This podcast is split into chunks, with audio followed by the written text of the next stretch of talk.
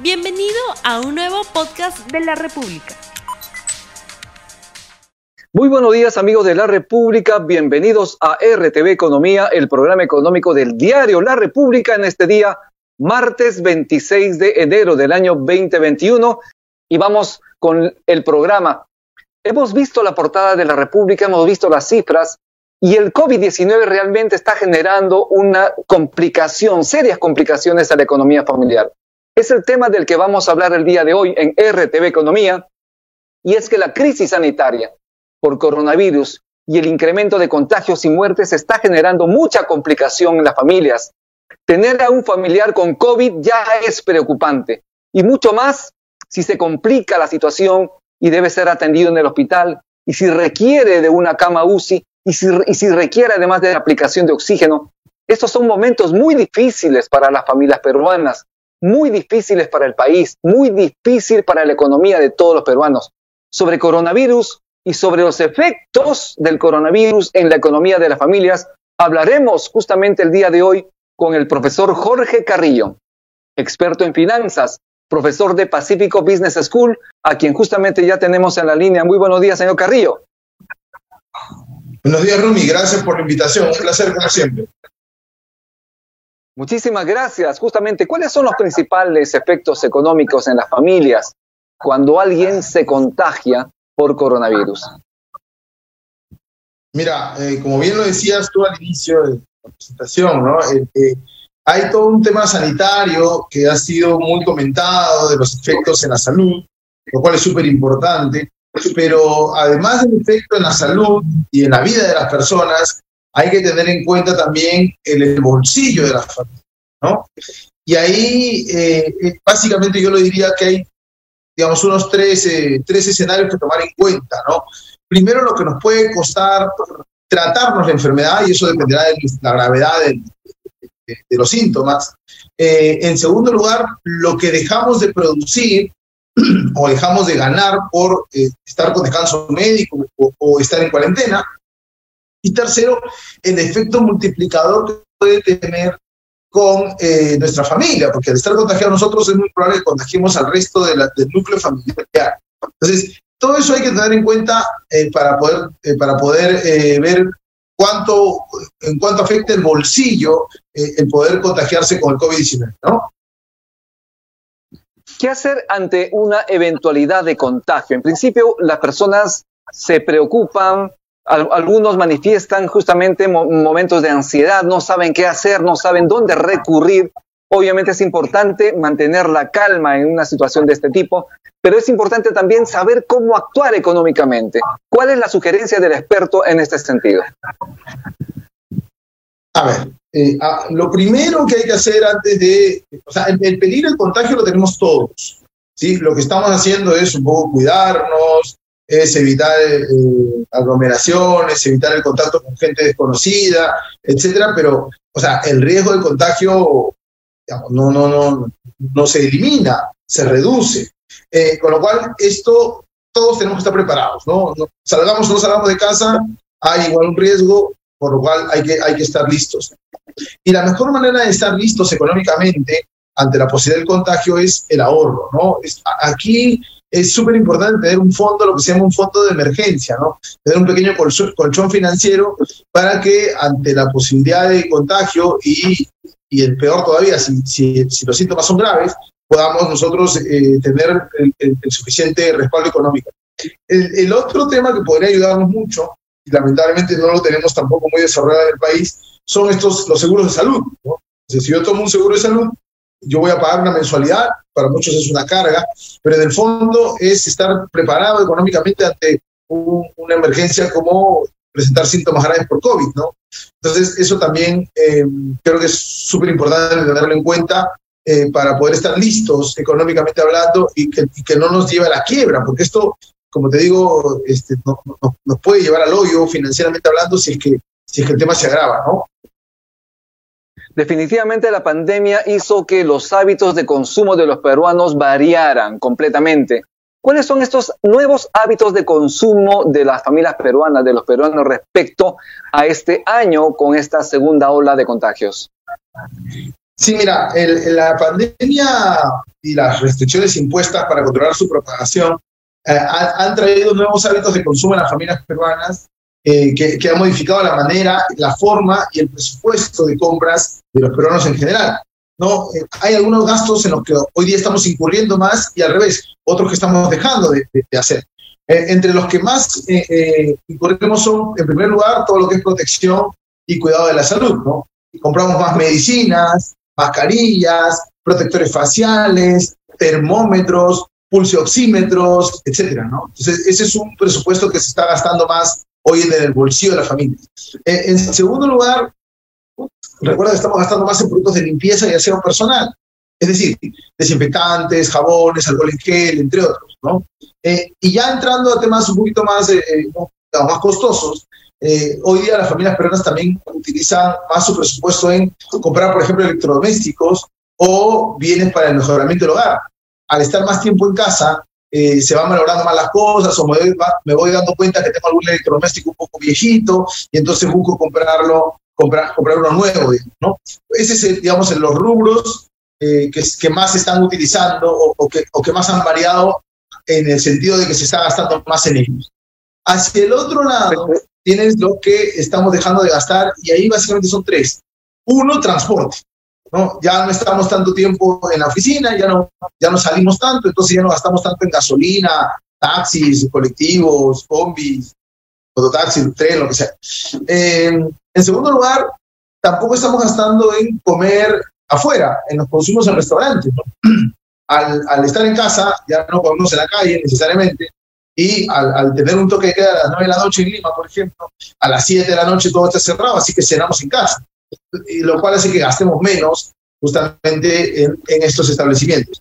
Y lo tercero, forzosamente, estamos gastando menos en entretenimiento, porque ya no hay cines por ahora, eh, gastamos menos en viajes, en conciertos, en teatros, en bares, en discotecas, en karaoke, todo ese tipo de gastos de entretenimiento, pues, o, de diversión, los estamos reduciendo al máximo porque ya no hay oferta, por lo menos por ahora.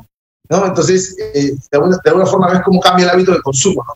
Hay otras cosas también que, dejamos de consumir, como por ejemplo ropa y calzado, ¿no? Eh, la, gente, pues al estar más en casa y con el teletrabajo, no necesita tanta moda, digamos, ¿no? Yo siempre me broma, digo, tú puedes tener el mismo pantalón toda la semana y nadie se da cuenta, porque, estás en, teletrabajo, ¿no? Entonces, eh, esos, esos nuevos hábitos hay que considerarlos eh, y para, para también poder empezar a ahorrar, ¿no? Empezar a ahorrar a través de estos menores gastos, ¿no? poder tener un colchón para nuevamente afrontar esta, esta, esta enfermedad, ¿no? Es importante entonces priorizar, priorizar lo que se necesita en casa y obviamente lo prioritario es el alimento y lo prioritario también es la salud. Por eso es importante que usted señale justamente a las personas, a las familias que tienen casos de COVID, personas que se han contagiado. Eh, eh, ¿Cuáles son los tips esenciales? ¿Por dónde empezar, por ejemplo? A ver, primero, en, en general, hay que uno ordenar primero la casa, ¿no? O sea, para, para poder administrar bien tus finanzas, sobre todo si tienes un imprevisto como una, enfermedad de COVID, hay que, hay que empezar a ordenarlos un poco, ¿no? Tener claro cuánto gano eh, y cuánto gasto y en qué gasto, ¿no? Enlistar un poquito los tipos de gastos que tenemos para poder ordenarnos mejor.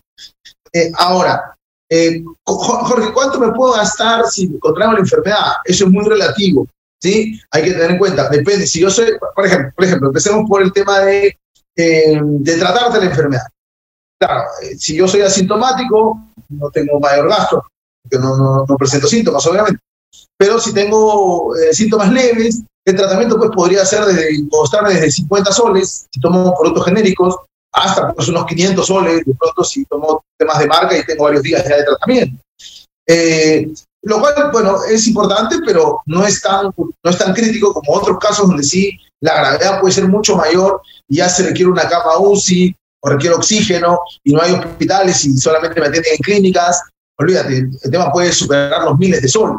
Entonces, eh, lo, la mejor manera de estar, o sea, lo, lo, primero que hay que hacer es prevenir, cuidarse, no, no exponerse al contagio, porque, porque finalmente, nuevamente, esto puede llevar llevarnos a la quiebra financiera, puede llevarnos al colapso, dado que puede costar muy, muy caro. Eso por un lado. El, otro tema importante es no, solamente lo que nos cuesta combatir la enfermedad, sino los que, lo que nos puede costar ahí, Rumi, eh, dejar de trabajar. O sea, eh, incluso los asintomáticos, que, digamos, están más tranquilos porque no tienen que tratarse la enfermedad, eh, de todas maneras, al ser, al, ser, detectados con COVID, van a tener que guardar cuarentena un par de semanas por lo menos. y, y, dado que nuestra economía en más de dos terceras partes es informal, si yo estoy encerrado en casa sin, sin poder ir al trabajo, simplemente no produzco y no gano dinero. Entonces, me puede, o sea, esto puede significar la, reducción de mi sueldo del mes a la mitad, porque estoy 15 días en casa. Entonces, hay que tener en cuenta todo eso, porque si no tengo un presupuesto armado, si no tengo un fondo de ahorro previsto, eh, voy a pasar la crítica, ¿no? Y encima, si la enfermedad es grave, eh, y los síntomas son graves, perdón, ahí sí, o sea, puede llevarnos a la quiebra total de la, familia, financieramente hablando, y finalmente a, un sobreendeudamiento enorme, ¿no? Entonces, eh, la mejor manera de, evitar esto es justamente eh, cuidarnos lo más que se pueda, guardar todas las recomendaciones que nos, dicen permanentemente eh, para justamente reducir la probabilidad de que yo caiga en esta enfermedad, con todas las consecuencias que puede tener.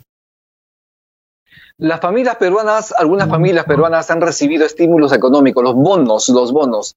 Fundamentalmente esto ha permitido de alguna manera paliar la situación. Sin embargo, esto ya no está ocurriendo y ante esta, este inicio de esta segunda ola, el gobierno todavía no ha dado señales claras si es que va a entregar un nuevo bono. Por lo tanto, existe esa, esa, esa atención, esa expectativa entre los peruanos si se recibe bono o no se recibe bono. ¿Qué se debe hacer? ¿Es posible que la caja fiscal en el país pueda tener esos recursos necesarios para entregar un bono extraordinario a las familias en esta segunda ola de contagio? Mira, el, bono, cada uno de los bonos ha costado más o menos 6.500 millones de soles, que es una cantidad eh, más o menos fuerte. Eh, yo creo que hay espacio igual para, para, para, hacer un subsidio adicional, pero ahí sí tenemos que tener cuidado porque tiene que ser un subsidio focalizado. O sea, yo no creo que eh, sea tan extensivo porque no, de repente el, el, costo es muy grande. Más bien lo que se puede hacer es identificar aquellas familias que realmente eh, no cuentan con recursos y que realmente no pueden salir a trabajar, ¿no? Eh, y, que han perdido el empleo. O sea, hay que, hay que ver exactamente cuál es el grupo de personas que necesitan el apoyo y enfocarnos en ese grupo. Porque lamentablemente ha pasado en los bonos anteriores que se ha entregado a gente que no, necesitaba el bono. Entonces, en la medida que podamos ser enfocados ¿sí? en, en saber a quién destinar los bonos, creo que sí hay un espacio. Pero ojo, tampoco es un espacio para entregar bonos a diestra y siniestra. O sea, podría entregarse un bono más, creo yo, sí creo que hay un espacio como para hacerlo, eh, pero, pero, hay que, pero claro, hay, hay que también, a, ver, yo, yo, yo daría este bono en tanto la gente demuestre realmente responsabilidad de cuidado. El problema es que la gente recibe el bono y igual salía. Entonces, el bono lo que buscaba era justamente que tú evites salir, ¿no? Como estás en, estés en casa cuidándote y entonces no te contagies y el bono te sirva para subsistir mientras termina la pandemia. Eh, lamentablemente, pues el bono no alcanzaba o llegaba tarde o llegaba y la gente igual salía. Eh, y eso es lo que hay que también empezar a regular. El bono tiene que ser una recompensa o una compensación, digamos, ante el, cuidado sanitario que uno pueda tener. Entonces habría que verle darle la forma para que sea un poquito relacionado con el hecho de no salir y no, no generar estas actividades que pueden provocar contagios. ¿no? Esto es RTV Economía, el programa económico del Diario de la República. Tenemos una pregunta del público antes de pasar al resultado de la encuesta. ¿Cuál es el costo aproximado en el internamiento de una persona que tiene COVID-19 en una clínica? Aproximadamente. ¿Cuánto es lo que se gasta aproximadamente? Mira, yo he visto casos de amigos donde internar a un familiar le podía costar, en el mejor de los casos, o sea, lo más barato, unos 15 mil soles, 12 mil soles eh, y en otros he visto que superaba los 50 soles. O sea, depende muchísimo de la clínica, número uno, porque tienen tarifas distintas, depende muchísimo de lo que necesita el paciente, es solamente oxígeno, o es una cama UCI, o es un, tratamiento un poquito más complejo, eh, y depende pues del tiempo que permanezca la persona. Pero como te digo, imagínate que, imagínate que te cueste pues, en una clínica 30 mil, 40 mil, 50 mil soles. O sea, para una familia promedio que gana 1.500 soles mensuales por persona y que sean dos, dos eh, eh, personas que sustentan a la familia. Para una familia que gana 3 mil soles, 50 mil soles es un monto enorme y lo puede llevar a la quiebra nuevamente y al sobreendeudamiento, porque la única forma de, de, poder cubrir esos costos es endeudándose, ¿no? Con tarjetas, qué sé yo. Eh, con lo cual se vuelve impagable. Por eso Así es muy peligroso. Profesor Carrillo, justamente ya tenemos los resultados del sondeo rápido que hemos lanzado al inicio del programa, lo vamos a ver en pantalla. ¿Tener un familiar con coronavirus afectó su economía?